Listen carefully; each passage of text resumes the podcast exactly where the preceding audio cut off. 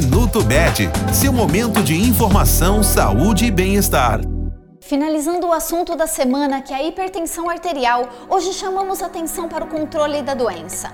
Após o diagnóstico, geralmente são avaliados seus efeitos em órgãos importantes, especialmente nos vasos sanguíneos, coração, cérebro, olhos e rins.